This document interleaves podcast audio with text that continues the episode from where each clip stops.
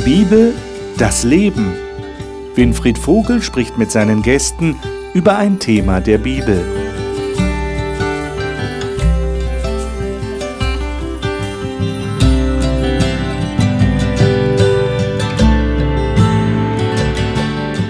Wir reden seit einigen Wochen hier in dieser Gesprächsrunde im Studio über den Heiligen Geist und über geistliches Leben. Schön, dass Sie heute wieder dabei sind. Herzlich willkommen zu dieser Sendung. Die Gäste sind hier im Studio und wir haben uns vorgenommen, heute über das Thema zu reden, der Heilige Geist in der Kirche. Es ist ja so, dass der Heilige Geist, diese besondere Person der Gottheit, nicht nur persönlich am Einzelnen etwas tut, im Leben des einzelnen Menschen, sondern auch in der Gemeinschaft von gläubigen Menschen tätig ist. Offensichtlich. Jedenfalls ist es das, was die Bibel uns sagt. Und da wollen wir einige Texte lesen und darüber sprechen und uns die Frage stellen, wie ist das tatsächlich in der Praxis? Und ich hoffe, dass wir von den Gästen einiges zu hören bekommen, wie sie das in der Praxis ihrer Kirche, zu der sie gehören, erleben. Und natürlich, selbstverständlich, stelle ich Ihnen die Gäste vor, wie immer, auch jetzt. Miriam Hitschke ist gelernte Bankkauffrau und arbeitet in der Verwaltung der Landesarchäologie in Rheinland-Pfalz. Sie ist auch ausgebildete Mediatorin. Sie sagt, Gott spiele die zentrale Rolle in ihrem Leben. Katharina Meretik studiert Grundschullehramt in Heidelberg und leitet zusammen mit einer Freundin die Jugendgruppe ihrer Freikirchengemeinde. Sie sagt, sie habe Gott persönlich als Vater erlebt. Daniel Zwicker hat Theologie, soziale Verhaltenswissenschaften und Psychotherapie studiert und arbeitet als Therapeut in der Schweiz. Er sagt, diese Arbeit führe ihn zu vielen neuen Sichtweisen und Fragestellungen. Dr. Frank Hasel war lange Jahre Dozent an einem theologischen Seminar in Österreich und ist jetzt in der theologischen Forschung in den USA tätig. Er hat sich intensiv mit dem Thema Heiliger Geist beschäftigt. Ich freue mich, dass ihr da seid. Wir beginnen mit einem klassischen Text, finde ich, wo es um die Gründung der Gemeinde überhaupt geht im Neuen Testament, nämlich in der Apostelgeschichte Kapitel 2. Apostelgeschichte Kapitel 2. Das ist ähm, die Schilderung dieses großen Pfingstereignisses. Äh, viele Christen wissen ja, Pfingsten, das ist das Ereignis zur Gründung der ersten Gemeinde, nachdem Jesus wieder in den Himmel aufgefahren war. Und da ist der Heilige Geist ausgegossen worden, so steht das dort.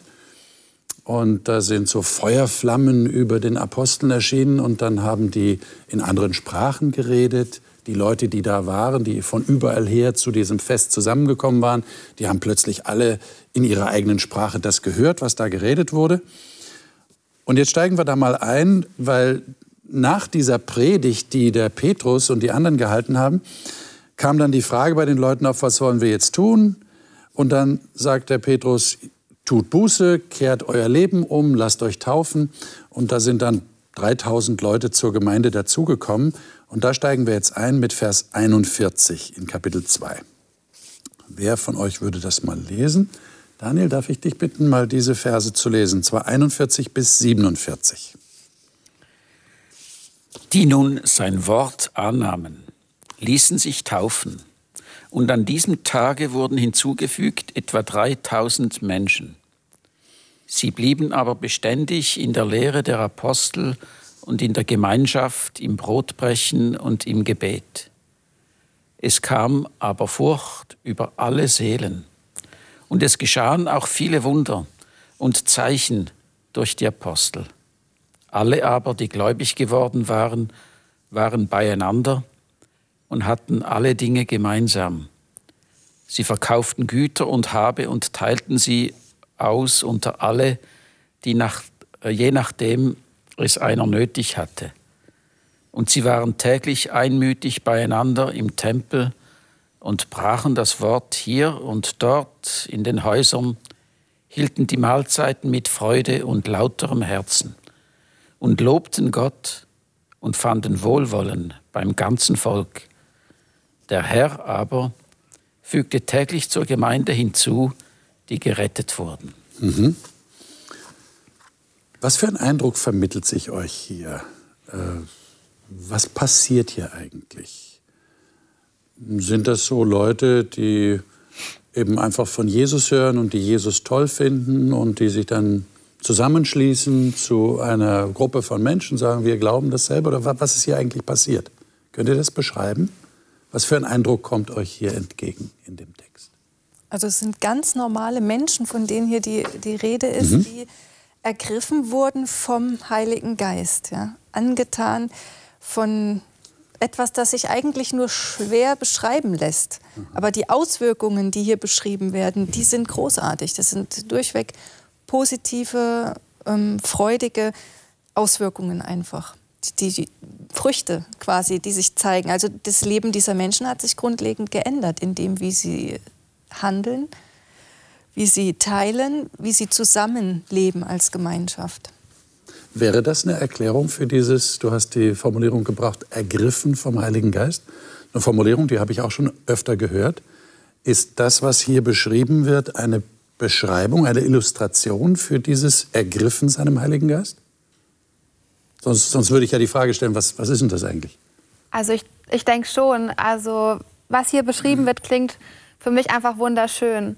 Also dass sie so zusammen waren, ähm, alles geteilt haben, viel Zeit zusammen verbracht haben, zusammen gebetet haben.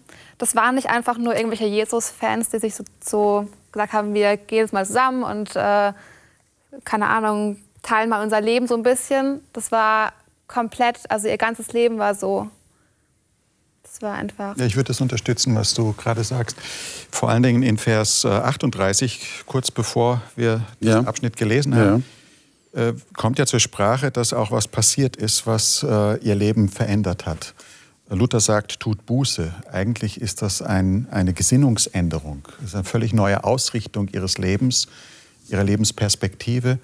Ich glaube, Sie haben etwas gehört, was Ihr Herz berührt hat, wo Sie gemerkt haben, Sie, ja, Sie können alleine so nicht weiterleben. Sie brauchen diesen Jesus, von dem Sie gehört haben. Dieser, dieser Jesus macht etwas mit Ihrem Leben und der Heilige Geist hat Sie quasi zu Jesus hingeführt und dadurch etwas gestiftet, was wir vielleicht als Gemeinde nennen würden. Mhm.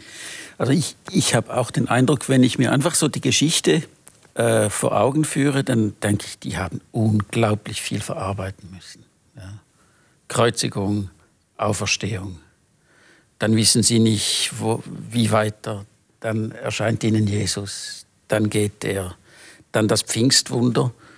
Und die mussten das alles zuerst wieder bündeln und irgendwie schauen, was heißt jetzt das? Und ich denke, in solchen Phasen ist es eigentlich eine, eine natürliche, ähm, soll ich sagen, Sehnsucht. Man trifft sich mit denen, die das miterlebt haben und versucht zu verarbeiten. Ist das so eine Art Selbsthilfegruppe dann? So ein Therapeutikum? Also in einem gewissen Sinn ja, ja würde ich sagen. Aber sie sind von etwas berührt worden, das sie sich nicht erklären können. Ja? Das ist ja nicht ganz so einfach, wenn man das existenziell überlegt, was die erlebt haben. Und die mussten da einfach mal zusammen, zusammen sein und, und sich fragen, Moment, wie ordnen wir das Ganze ein und was heißt das jetzt für uns und, und, und wie geht es weiter? Und da sind alle aufeinander angewiesen. Was würdet ihr jetzt sagen, wenn uns jemand zuschaut, der sagt, nee, also das kann ich mir nicht vorstellen, das ist mir, das ist mir zu viel. Die waren da immer zusammen das will ich gar nicht. Mit Leuten, die ich gar nicht kenne, immer zusammen sein, alles teilen. Ja, wer das nicht erfahren hat, für den ist das verständlicherweise die Reaktion. Das würde wahrscheinlich jedem von uns so gehen. Mhm. Aber andererseits, wenn du etwas erlebt hast und du hast andere Menschen, die das auch erlebt haben, das schweißt zusammen, das verbindet. Und dann ist das auch nicht etwas, was dir Last ist, sondern es ist Freude, dass du mit solchen Menschen zusammen sein kannst, Alltag teilen kannst. Und äh, ich glaube, so muss das dort gewesen sein. Also, dass etwas passiert, das, das muss man erlebt haben. Das, das, ja. Du hast auch schon gesagt, das kann man nicht so wirklich beschreiben. Ja, es ändert, es ändert einfach auch Bedürfnisse. Mhm. Wenn da steht im Vers 46, täglich kamen sie im Tempel zusammen, täglich. Also sie wollten das, sie waren angetrieben, es hat ihnen was gegeben. Sie feierten, sie feierten das Abendmahl. Also sie haben gefeiert, es war eine, eine frohe Gemeinschaft, es waren Party-Junkies, würde man heute vielleicht sagen. ähm, von einem guten Geist einfach angetrieben, Dinge zu tun, von denen sie vorher vielleicht selbst nicht geglaubt haben, dass sie dazu in der Lage wären. Also ich möchte dazu vielleicht auch noch was Kritisches sagen. Ja? Also wir können nicht auf lange Sicht alles teilen. Das geht nicht. Es steht auch nicht im Text. Im Text steht, sie haben Dinge verkauft und haben dieses Geld der Gemeinde zur Verfügung gestellt, mhm. Mhm. dass ihnen geholfen wird. Ja? Mhm. Aber es ist schon also etwas für mich ganz Besonderes. Da entsteht eine Verbundenheit, ja? dass man plötzlich, weil wir merken, wir sind alle von, von, von etwas Gleichem berührt, und dann sind wir bereit, einfach füreinander zu sorgen. Wir machen so quasi eine Sozialversicherung und ich, ich verkaufe etwas und gebe dieses Geld, damit es uns allen gut geht. Ja. Also man könnte sagen, es ist eine Solidargemeinschaft, könnte ja. man das so formulieren? Ja. Man steht füreinander ein, man kümmert sich jetzt plötzlich um das Wohl des anderen. So, so kommt mir das vor. Ja, man sieht plötzlich den Man anderen. sieht das man auch. Man sagt, wenn es dir gut geht, geht es mir auch gut. Okay. Aber es ist keine politisch verordnete Solidargemeinschaft, okay. wie wir das vielleicht auch kennen aus anderen Systemen. Ja. Hier ist es eine freiwillige Gemeinschaft, die ausgelöst wurde durch das Wirken des Heiligen Geistes eigentlich. Okay.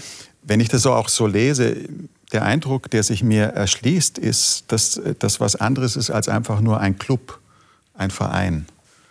Äh, die haben nicht gesagt, sollen wir jetzt mal zusammen Tischtennis spielen oder ähm, irgendeinen anderen Verein gründen, sondern wenn ich in einen Tischtennisverein gehe, muss ich nicht ähm, mich taufen lassen.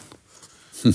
Und vor allen Dingen brauche ich auch nicht Vergebung meiner Sünden und Buße tun oder eine Umkehr meiner, meiner Denkweise, sondern ich schaue einfach, wo ich Leute finde, die mir sympathisch sind und die das gleiche Hobby haben wie ich und mit denen tue ich mich zusammen. Gemeinde ist mehr. Und deshalb äh, glaube ich, ist das auch etwas, was sie so zusammengeschweißt hat. Es ist nicht nur ein gemeinsames Interesse, das sie haben, das mich vielleicht mit anderen Leuten verbindet, die auch ein ähnliches Interesse haben. Das heißt, du würdest jetzt sagen, dieser Gemeinschaft geht etwas voraus. Mhm. Es muss was doch individuell passiert sein. Mhm. Und das führt dann dazu, dass man ja. sich solidarisch empfindet mit anderen, die das auch erlebt haben. Und ohne diese so individuelle Erfahrung, Aha. ich glaube, ich, ist diese geistliche Gemeinschaft okay. auch nicht gut lebbar. Okay. Lesen wir noch mal einen Text und dann reden wir weiter drüber. Dieser Text wird das noch ergänzen. 1. Korinther 12, es sind nur zwei Verse. 12, 12 und 13. Äh, du hast, glaube ich, die Neues Leben Bibel. Vielleicht lesen wir es mal in dieser modernen Übersetzung. Ja. Der menschliche Körper hat viele Glieder und Organe. Doch nur gemeinsam machen die vielen Teile den Körper aus. So ist es auch bei Christus und seinem Leib. Einige von uns sind Juden, andere nicht Juden. Einige sind Sklaven, andere frei. Aber wir haben alle denselben Geist empfangen und gehören durch die Taufe zum Leib Christi. Hm. Also hier wird davon gesprochen, dass der Heilige Geist eigentlich dafür verantwortlich ist. Jetzt habe ich ja schon Leute gehört, die gesagt haben, also die in einer Kirche sind und die sagen, also freiwillig hätte ich mir die Leute nicht ausgesucht, mit denen ich da zusammen in einer Kirche bin. Jetzt ist meine Frage an euch, wie schafft nach eurem Eindruck der Heilige Geist es, Herkunfts- und Standesunterschiede plötzlich relativ werden zu lassen. Die sind jetzt plötzlich nicht mehr so wichtig und schweißt solche Leute, die aus völlig unterschiedlichem Lebenshintergrund kommen, zusammen. Wie, wie ist das möglich? Unterschiedliche Altersgruppen, äh, Generationen übergreifend. Wie, wie geht das? Ich denke einfach durch die Früchte vom Heiligen Geist. Also, dass wenn man mit dem Heiligen Geist erfüllt ist, dass er einem irgendwie diese, diese Liebe für andere Menschen schenkt. Die Freude, dass man zusammen sein will und ähm, den anderen so annehmen kann, wie er ist. Das heißt, plötzlich sind mir alle Menschen sympathisch? Ich denke, dass es ein Prozess ist. Auf jeden okay. Fall dauert es. Ich glaube nicht, dass mir alle Menschen deswegen automatisch sympathisch sein ja. müssen und werden. Aber es ist etwas Interessantes und ich kann auch nicht erklären, wie der Heilige Geist das schafft. Das ist ein Geheimnis letztlich. Aber ich habe das oft und oft erlebt, wo ich gemerkt habe, Menschen, die sind von ihrem sozialen Status eigentlich überhaupt nicht ähm, in der Lage oder würden normalerweise sich nie mit diesen Leuten treffen. Die kommen aber in die Gemeinde und ähm, da ist kein Standesdünkel oder äh, irgend, irgendein Eingebildetsein, sondern diese Leute haben was erlebt, was andere Leute auch erlebt haben. Und das ist so stark, dass es miteinander verbindet. Aber jetzt, jetzt stellen wir uns das doch mal praktisch vor. Da haben wir den promovierten Juristen, nehme ich jetzt mal so als, als Hochpunkt, und dann haben wir einen einfachen Installateur, sage ich jetzt mal. Ja? Äh, die sind doch nicht auf derselben Ebene. Kann mir doch keiner erzählen, dass die auf derselben Wellenlänge sind. Die haben doch eigentlich keine Themen, über die sie sich unterhalten können. Es sei denn, der Jurist braucht einen Handwerker bei sich zu Hause. Versteht ihr, was ich sagen will? Aber die sind jetzt in einer Kirche. Wie machen die das? Wie geht das? Aus, einer, aus derselben Quelle schöpfen letzten Endes. Okay. Und dann wird jeder satt quasi. Ein auf seine Weise. Das ist einfach, die Quelle ist dasselbe. Der Heilige Geist, Gott, das Wirken, wie es im Einzelnen passiert, kann sich, glaube ich, keiner erklären. Da findet man auch keine Worte. Und dieses individuelle Erlebnis, was Frank ja. erwähnt hat, genau. hat damit zu tun aber es passiert einfach was, was man nicht wirklich in Worte fassen kann, aber es funktioniert. Und ich habe es selber schon mehrmals erlebt in, in der eigenen Kirchengemeinde. Und man sagt, es sind so viele unterschiedliche Menschen. Es gibt auch immer wieder Meinungsverschiedenheiten, Diskussionen, zum Teil wirklich auch Streitigkeiten.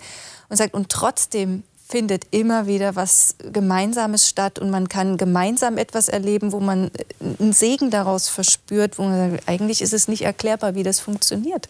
Und es könnte dann tatsächlich passieren, dass der promovierte Jurist etwas erkennt, eine Einsicht gewinnt durch den Installateur. Ist das möglich? Auf jeden Fall. Ja, ein Thema gibt es ja sowieso. Ein Thema hat man ja immer, über das man dann reden kann. Okay. Und ähm, keine Ahnung, zum Beispiel auch wenn man mit Kindern redet, können sie einem irgendwas noch sagen, also irgendwas sagen, was sie anders erkennen einfach. Also mir geht es schon, schon auch so, dass ich mir viele Leute nicht ausgesucht hätte. Ja.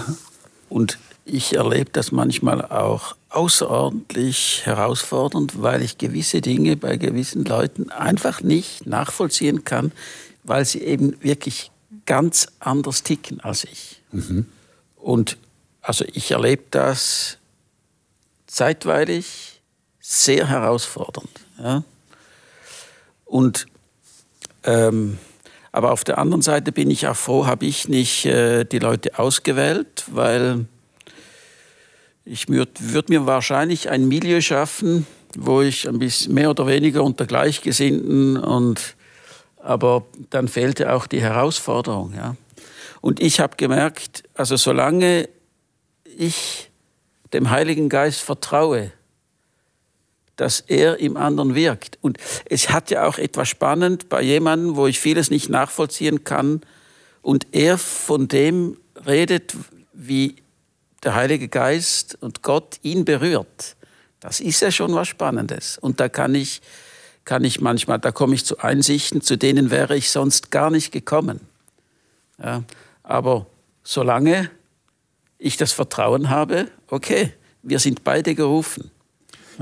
Ja, Einerseits äh, ist das sicherlich eine Herausforderung. Ich erlebe das auch in der Gemeinde, dass man mit Leuten konfrontiert wird, die man sich so nicht ausgesucht hätte. Andererseits kann das aber auch eine ungeheure Bereicherung sein. Man kann von Leuten lernen, mit denen man sonst nie in Kontakt kommen würde.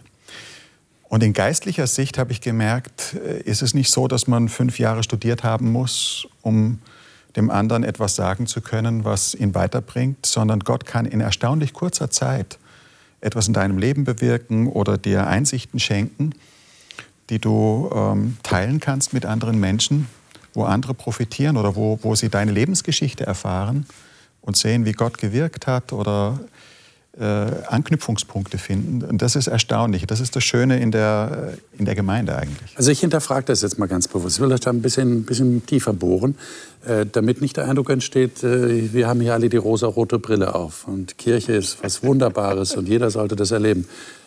Gibt es keine Klickenbildung in der Kirche? Also du, du hast ja gerade von dieser menschlichen Tendenz gesprochen. Das ist mir gerade aufgefallen. Du sagst, ja. naja, eigentlich habe ich so die Tendenz, dass ich nach denen Ausschau halte, die so auf meiner Wellenlänge sind, mit denen ich gut kann. Erlebt ihr das in der Kirche? Oder würdet ihr sagen, nein, die kennen sich zwar alle schon seit 30 Jahren, aber da kommt jemand neu in die Kirche, passiert ja tatsächlich, dass jemand neu dazukommt, der wird sofort integriert und ist sofort dabei. Wie erlebt ihr das? Es ist schon unterschiedlich. Keine Klickenbildung. Na doch, man sucht sich auch äh, Leute und man kommt oft mit denen zuerst in Berührung, wo man merkt, die sind irgendwie so auf einer Welle, man schwimmt so auf einer Welle. Natürlich. Und man hat nicht mit jedem Einzelnen aus der eigenen Gemeinschaft genauso viel Gemeinschaft wie mit anderen. Also da gibt es schon Unterschiede. Und ich, mir begegnen ständig Menschen, entweder die sind ein Geschenk oder eine Strafe oder irgendwo dazwischen. Also das ist ja, ist ja menschlich. Aber ich habe oft für mich persönlich, ja, ich, der Heilige Geist schafft es ja auch an mir zu wirken. Er muss ja nicht immer nur an den anderen wirken. Ähm, die Erfahrung gemacht, wenn ich wirklich aufrichtigen Herzens beten kann, jetzt lass mich doch mal den anderen durch deine Augen sehen. Lieber Gott, ich, ich, ich komme mit dem überhaupt nicht klar. Und was der sagt, das da, da, kommt die Wut und der Ärger und der Frust. Das verstehe ich nicht, das kann ich nicht einordnen. Lass mich aber mal diesen Menschen einfach durch deinen, deinen Blick sehen können. Und das verändert ganz viel, jedes Mal. Also ich kann nicht einmal sagen, dass ich da bei mir nicht irgendetwas verändert hätte. Ja, und ich glaube, es ist einfach menschlich, dass so etwas auch in der Gemeinde vorkommt. Die Gemeinde ist ja kein Zusammenschluss vollkommener Heiliger. Im Himmel haben wir so eine Situation vielleicht, aber noch leben wir auf der Erde und da sind die Herausforderungen andere. Und deshalb ähm, lese ich auch im Neuen Testament oder in der Bibel immer wieder die, die Unterschiedlichkeit, die Vielfalt, die Pluralität ist das Gegebene. Das Ziel ist aber die Einheit. Das heißt, wir haben immer wieder die Aufforderung, auf diese Einheit hinzuwirken. Äh, die gefordert wird durch die Unterschiedlichkeit, die gegeben ist. Du ahnst bestimmt schon meine Nachfrage. Wie geht das? Wie, wie tun wir das? Macht es jetzt der Heilige Geist? Müssen wir was dazu tun? Müssen wir einfach unsere Bereitschaft bekunden? Wie seht ihr das? Musst ja jetzt nicht nur du beantworten. Mhm. Ich nehme jetzt einfach mal deine Aussage als, als Sprungbrett für diese Frage. Wie wie geht das denn? Ihr habt ja recht, es ist wahnsinnig vielfältig, so viele verschiedene Menschen in der Kirche. Und die sind sich jetzt einig. Äh, heißt das, sie sind sich in allem einig oder in, den, in groben Zügen einig? Wie seht ihr das? Wie erlebt ihr das? Ja, also eins, ja, wohin ist man denn eins? Ich glaube, es ist nicht, wir sind nicht immer einig in wie, zum Beispiel in der Frage, wie ich den Glauben auslebe. Ja, da mhm. gibt es ganz große Unterschiede. Ein Unkonventioneller lebt seinen Glauben ganz anders als ein sehr korrekter und perfektionistisch ausgelegter Mensch. Ja, die haben auch ganz andere Akzente, die ihnen wichtig sind im Glauben. Ein korrekter, der möchte schauen, wie das funktioniert und was hat Bestand ein Unkonventioneller, der möchte neue Erfahrungen machen. Das drückt sich dann aus, wie man den Gottesdienst gestaltet. Ja? Also mhm. äh, reine Wortpredigt oder ein Anspiel oder Kreativität oder so. Ja? Und da kommen natürlich Spannungen auf. Ja, ähm, ja wie, wie, wie ist denn die Einheit? Also ich denke, es ist wichtig zu spüren und das einander auch zuzutrauen, da gibt es einen Geist, der uns bewegt. Ein Geist. Und es gibt auch ähm, Erkenntnisse oder Einsichten, die wir einfach austauschen wollen in unserer Verschiedenartigkeit, um einander zu ermutigen. Wir sind miteinander unterwegs. Also, auf jemanden hin, auf ja. ein Ziel. Ja. Katharina. Ich merke das auch oft bei uns in der Jugendgruppe, als Jugendgruppe ist es vielleicht noch mal anders ähm, in der Kirchengemeinde, weil man einfach auch viel Zeit miteinander verbringt, auch unter der Woche. Ähm, wir haben zum Beispiel auch einen Bibelkreis äh, bei mir zu Hause. Wir treffen uns, wir essen zusammen, wir reden über Gott und die Bibel und treffen uns auch ähm, jede Woche nach dem Gottesdienst. Und klar, wir sind nicht immer einer Meinung oder nicht, klar, es gibt auch mal Spannungen oder so, aber an sich das wäre auch komisch, ne? wenn ja, man immer, immer einer Meinung Menschen, wäre. Ja. ja. Aber an sich verstehen wir uns alle ziemlich gut und verbringen sehr, sehr gerne Zeit miteinander. Und ich merke einfach, was es im Leben ausmacht, den Glauben zu teilen. Ähm, ich wohne auch mit drei Freundinnen ähm, zusammen, die alle in die gleiche Kirche gehen wie ich. Und es ist einfach unglaublich bereichernd, wirklich den Glauben zu teilen, wenn wir zusammen beten oder meine ähm, eine Freundin, die hat heute zum Beispiel ähm, ja, eine, eine schwere Situation und heute Morgen haben wir noch zusammen gebetet und sie hat danach gesagt, ja, es hilft mir total, ähm, dass wir gerade noch gebetet haben. Und also man steht füreinander ein, man genau, denkt aneinander, genau, hilft einander. Mhm. Genau. Das ist schon was Besonderes. Frank? Ja. Ich, ich glaube, Einheit lässt sich nicht verordnen. Einheit wächst nicht, indem gesagt wird, so geschieht Einheit. Und trotzdem braucht Einheit eine Grundlage, mhm. auf der sie gedeiht und wächst. Und ich sehe, wenn ich den Text lese, den wir vorhin gelesen haben in Apostelgeschichte ja. 2, sehe ich das äh, dort beschrieben. In Vers 42 heißt es, sie blieben beständig in der Lehre der Apostel, in der Gemeinschaft, im Brotbrechen, im Gebet. Hier wird was ausgedrückt, was wichtig ist, wo geistliche Gemeinschaft wachsen kann. Es braucht eine Grundlage. Und ich glaube, die Grundlage für, für alle, die dieses geistliche Interesse haben, muss das Wort Gottes sein. In einem denkwürdigen Wort, ein paar Kapitel weiter, in Apostelgeschichte 5, heißt es in Vers 32, dass der Heilige Geist denen gegeben worden ist, die ihm gehorchen. Und das zielt auf die gleiche Sache an. Die Lehre der Apostel, die Bibel, das ist etwas, auf, auf das immer wieder Bezug genommen wird. Und das finde ich auch so harmonisch eigentlich. Der, der gleiche Heilige Geist, der die Schrift inspiriert hat, der arbeitet nicht unabhängig oder gegen das, was er inspiriert hat, sondern in dem Wort und durch das Wort und unter dem Wort. Und das stiftet Gemeinschaft. Das löst nicht gleich alle Probleme, aber das ist eine Grundlage, auf der man gemeinsam arbeiten und wachsen kann. Also ich versuche euch, entschuldigt mal, wenn ich euch jetzt äh, so von diesen Höhen auf den Boden der Realität bringe. Früher hätte man vielleicht das Beispiel gebracht, wie ist das denn, wenn in der Kirche äh, gestalterisch etwas verändert werden soll? Du hast Gottesdienst erwähnt, manchmal geht es auch um so etwas ganz Banales wie äh, das Holz an der Kirchenfront, ob Kreuz oder nicht. Wie soll das Pult aussehen? Wie soll der Bodenbelag aussehen? Da hat es schon Riesenstreitereien in Kirchen gegeben. Jetzt habe ich aber ein viel besseres Beispiel. Die Kirchenleitung gibt ein neues Liederbuch heraus. Und die Kirchen, die Kirchengemeinden vor Ort fangen jetzt an, sich zu streiten, ob sie dieses Liederbuch benutzen sollen oder nicht. Jetzt hätte ich gerne von euch gewusst, wie ist das zu lösen? Ich weiß nicht, ob ihr die Patentantwort habt. Ich könnte mir vorstellen, viele Zuschauer würden darauf warten. Hm. Was würdet ihr da sagen? Wie wenn wir jetzt im Thema Heiliger Geist bleiben, wie löst der Heilige Geist ein solches Problem? Ja, ein Glück bin ich nicht der Heilige Geist und muss die Frage beantworten. also, ähm, äh, ja, das, das ist eine Sache, das wird immer, immer in gewisser Weise ein Problem sein und bleiben. Und da gibt es keine richtige oder falsche Antwort darauf. Und es wird immer wieder Situationen geben, wo eine Gemeinde, eine Gemeinschaft an Grenzen stößt oder auch der Einzelne. Es gibt Situationen, da komme ich persönlich an die Grenze. Kann ich da mitgehen? Kann ich da nicht mehr mitgehen? Mhm. Ja, da, da ist mein Gewissen meldet sich dann. Und, und so geht es ja jedem Einzelnen. Aber die Einheit, die der Heilige Geist schafft, und das zieht sich hier durch alle möglichen Texte, das ist eine Einheit, die Raum hat für Vielfalt. Das ist wie so, ich denke ja auch, dass Gott gerne puzzelt. Ja, das, das ganz große Bild, das existiert, aber jedes Puzzleteil ist unterschiedlich. Also wir sind alle unterschiedlich, aber wir passen da irgendwie trotzdem alle hinein. Das ist das, ist das Wunder, was der Heilige Geist einfach bewirkt oder schafft. Wir passen da alle hinein.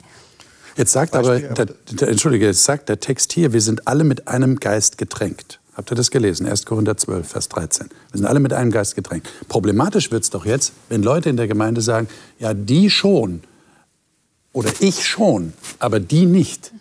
Wie ist das zu lösen? Ich kann sehr gut verstehen, dass ein neues Gemeindeliederbuch oder Kirchenliederbuch viele Diskussionen auslöst, weil ein Lied oder Musik ist auch Predigt. Ja? Und da wird mein Glaube. Und rührt Menschen persönlich auch an. Ja?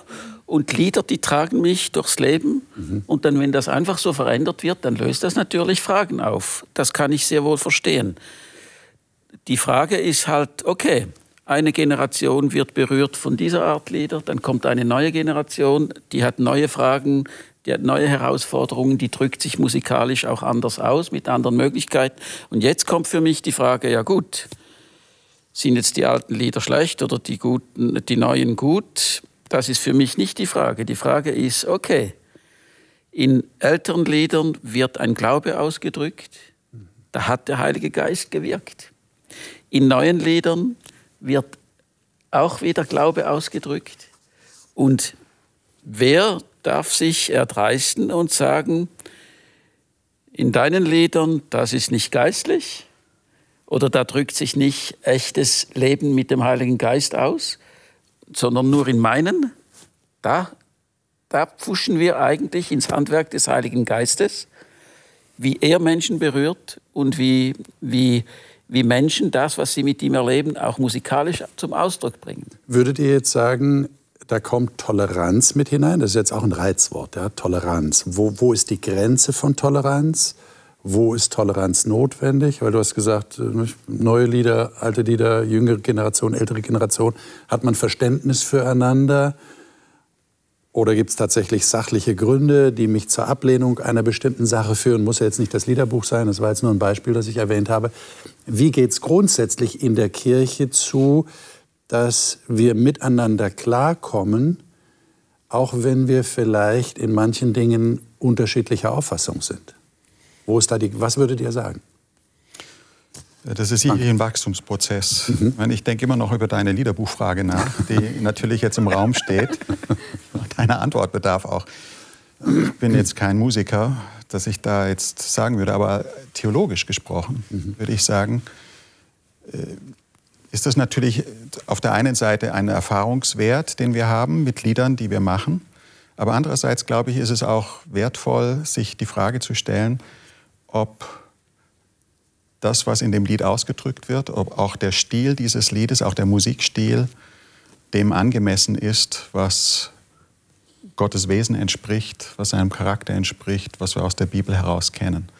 Und ich glaube, Deshalb sind manche dieser Diskussionen auch so intensiv und manchmal auch etwas hitzig, mit mehr Hitze als Licht, weil wir spüren, hier geht es nicht nur um eine Geschmacksfrage, sondern hier geht es letztlich um Anbetung, hier geht es letztlich um Gottesdienst, um, um das, was Glauben intensiv ausmacht und auch miteinander verbindet. Und deshalb ähm, sind diese Fragen nicht so leicht zu beantworten. Nein, und die Frage ist, wie ist es zu lösen? Was, was soll eine Kirche machen, und ich die glaube, solche Fragen gespalten ist? Ich glaube, wenn solche Fragen im Raum stehen, dann gilt das Gebot, dass man zunächst einmal sorgfältig hinhört. Und auch ähm, Besorgnis und auch ähm, Dinge wahrnimmt und nicht einfach ausblendet und sie aber auch ernst nimmt und auch schaut, warum ist diese Sorge vorhanden. Manche Sorge mag berechtigt sein, manche ist unberechtigt. Aber wenn ich einfach so sage, jeder darf machen, was er will, und das, ich glaube, dann fühlt sich keiner ernst genommen. Und das wäre ja auch dann nicht die Einheit, die der Heilige Geist schafft, oder? Jeder kann machen, was er will.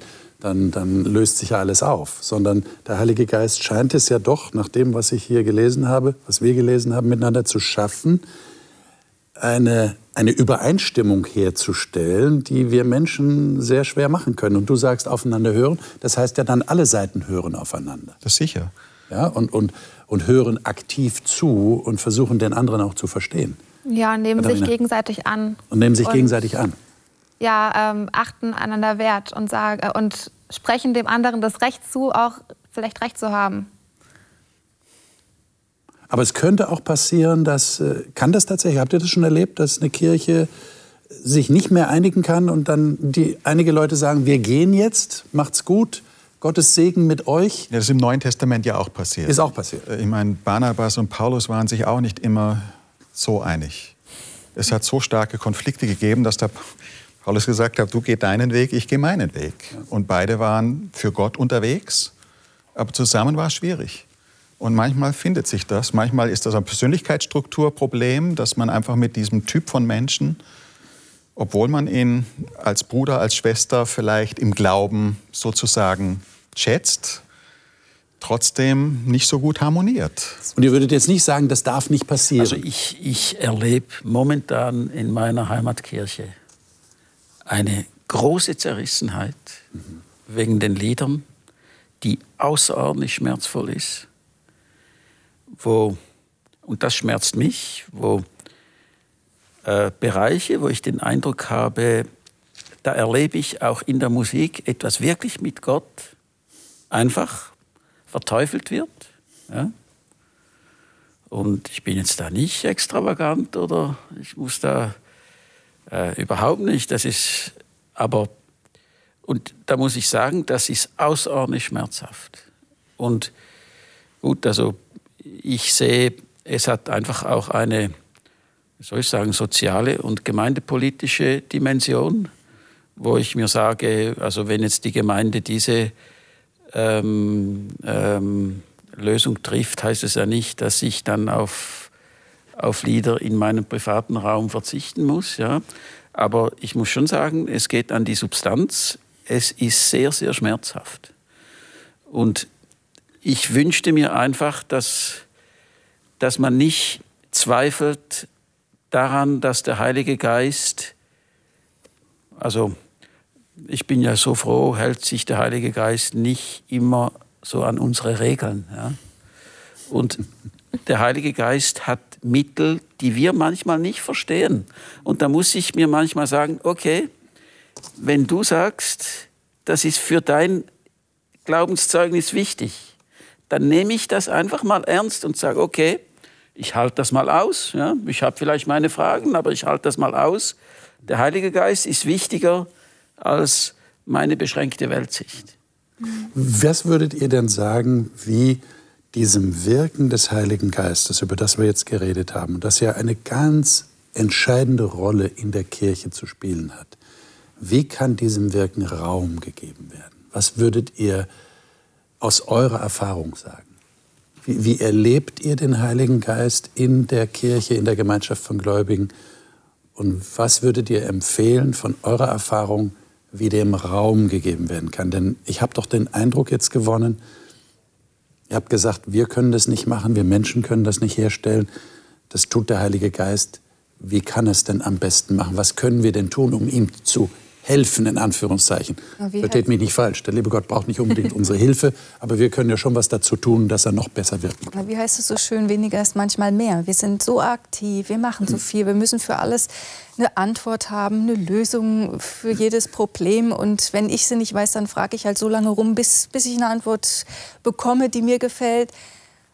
Und einfach mal, kann ich mich zurücknehmen? Kann ich mich in meiner Meinung, in meinem in meiner Meinungsbildung einfach auch mal zurücknehmen und den Heiligen Geist mal wirken lassen. Wirkung braucht Zeit. Und die wird oft nicht gegeben. Die gebe ich selber oft nicht, wenn man, man ist ja gerne ungeduldig. Also ich bin manchmal sehr ungeduldig mit mir und mit anderen. Und äh, ich habe aber immer wieder, ich, ich lerne dazu, immer wieder auch die Erfahrung gemacht, wenn ich mich selber einfach mal rausnehme, wenn ich einfach mal sage, damit bin ich jetzt überfordert mit dem Thema, mit der Sache, ich, ich will das jetzt nicht mehr, dann fängt Gott plötzlich an, was ganz Tolles draus zu machen. Dann kommen plötzlich, tun sich Lösungen auf und Wege auf, mit denen ich vorher nicht gerechnet habe. Und das kann man nicht erklären, das kann man auch nicht äh, berechnen. Das passiert dann einfach. Also ja. vielleicht auch so ein bisschen miteinander still werden, ja. mal. Wenn es zu Streit kommt, mal still werden und sich besinnen? Es fängt auch einfach bei jedem selber an, mhm. bei mir selber. Mhm. Ähm, ich versuche einfach jeden Morgen Gott zu sagen, füll mich bitte, füll einfach mein Herz, gib mir deinen Heiligen Geist und diesen Raum in sich selber zu schaffen, ähm, glaube ich, gibt dem Heiligen Geist schon mal viel Raum. Dann kann, also wenn das jeder machen würde, dann hätte er so viel Raum, dass er alles ausfüllen könnte, denke ich. Und dann gäbe es auch weniger Konflikte wahrscheinlich. Genau. Und dann kann er vielleicht durch mich wirken, ja. durch jemand anderen auf mich. Ich würde da gerne anknüpfen. Ich ja, glaube, es muss auf dieser persönlichen Ebene beginnen. Wenn es da nicht anfängt, dann fehlt die wichtigste Grundlage. Und vielleicht äh, habt ihr das auch schon erlebt, ich weiß es nicht, aber mir geschieht es manchmal so, dass, dass man so ein, eine sanfte Stimme hört, in Anführungszeichen, das ist keine akustische Stimme jetzt, aber wo einem plötzlich ein Bewusstsein wächst über Dinge, die im eigenen Leben vielleicht ähm, nicht so optimal sind oder die vielleicht sogar grundverkehrt sind und wo der Heilige Geist auch ein Bewusstsein weckt, dass sich was verändern sollte bei mir. Ich glaube, da geben wir dem Heiligen Geist Raum, dass wir a die Offenheit haben, mhm. äh, bei uns selbst zu schauen, wo möchte er mich gerne verändern, wo möchte er gerne, dass ich wachse, in welchen Bereichen, auch geistlich.